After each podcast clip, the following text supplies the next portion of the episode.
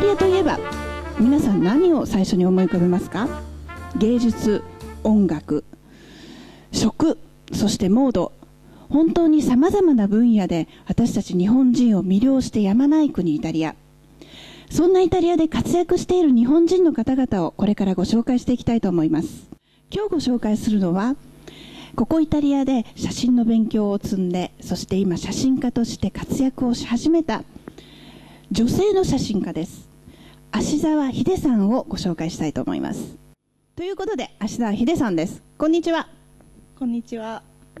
えっとどうですか？カメラの前に立つのは？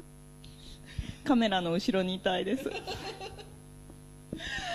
えっと、ヒデさんはもうこちらに来て、もともとの職業は全然違う世界じゃないですか。そうですね。はい。だって、もともとの職業は？えー、客室乗務員でした。ねだって、客室乗務員っていうと、いわゆる、まあ、今ではスチュワーデスという言い方をしていいのかわからないんですけど、要は飛行機に乗ってっていう仕事で、女の子からしてみると、とっても憧れの職業で、あいいななんて思うことが多いと思うんですけど。そうですね。あの本当にいい経験をたくさん、うん、あのフライトフライトを通していい経験をたくさんさせていただきました。メラを通じて何かこうイタリアっていうものを見たとかそういうことってありますか？こうカメラやっぱり芸術の世界って言葉がもちろんあるんだけれども言葉がなくても通じ合うものってあるじゃないですか。そういう経験ってありました？イタリア人こうそのイタリア人と一緒に学びながらこう言葉じゃなくてこう共感できたこととか。そうですね。あのイタリアに来てあの外国人として住むようになって一番感じたことはあの写真に対してもそうですし生活とかこうあの人間同士の人間関係でも男女差ではなくって国籍差でもなくって年齢差でもないなっていうのをすごく感じました。特にきっとイタリアっていう国がその個性がこう輝いてるっていうか個性を隠してない国のような気がするんですけどね。そうですね。あのいい意味でとても露骨ですね。で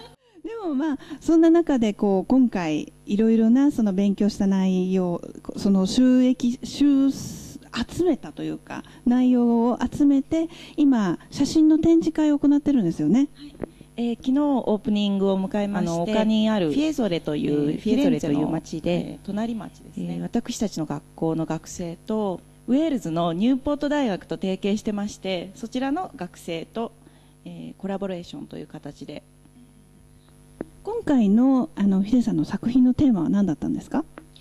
えー、相対してテーマはフィエゾレなんですけれど、えー、私が今回テーマとしたのはフィエゾレの自然というテーマであの遠いカメラというおもちゃカメラがあるんですけれども今回のテーマはずっとそのおもちゃカメラで通してあの撮影してきました。それは普通のカメラとまたちょっと違うんですか？はいあのいわゆるおもちゃカメラなので完璧ではないのであの偶然に光が入るとかこう色の加減がこう本当に遊びで面白く意図してないところで、あの、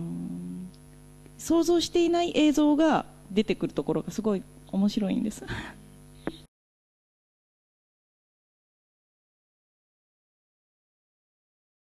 あと学校は1年ですよね。じゃあその後もイタリアや、まあ、それに限らず多分これからは世界で活躍されていくと思うんですけれどもぜひ頑張ってください。ありがとうございます。ということで今日は芦沢秀さんをお迎えして、えー、いろいろお話を伺いました。それではまた。チャオ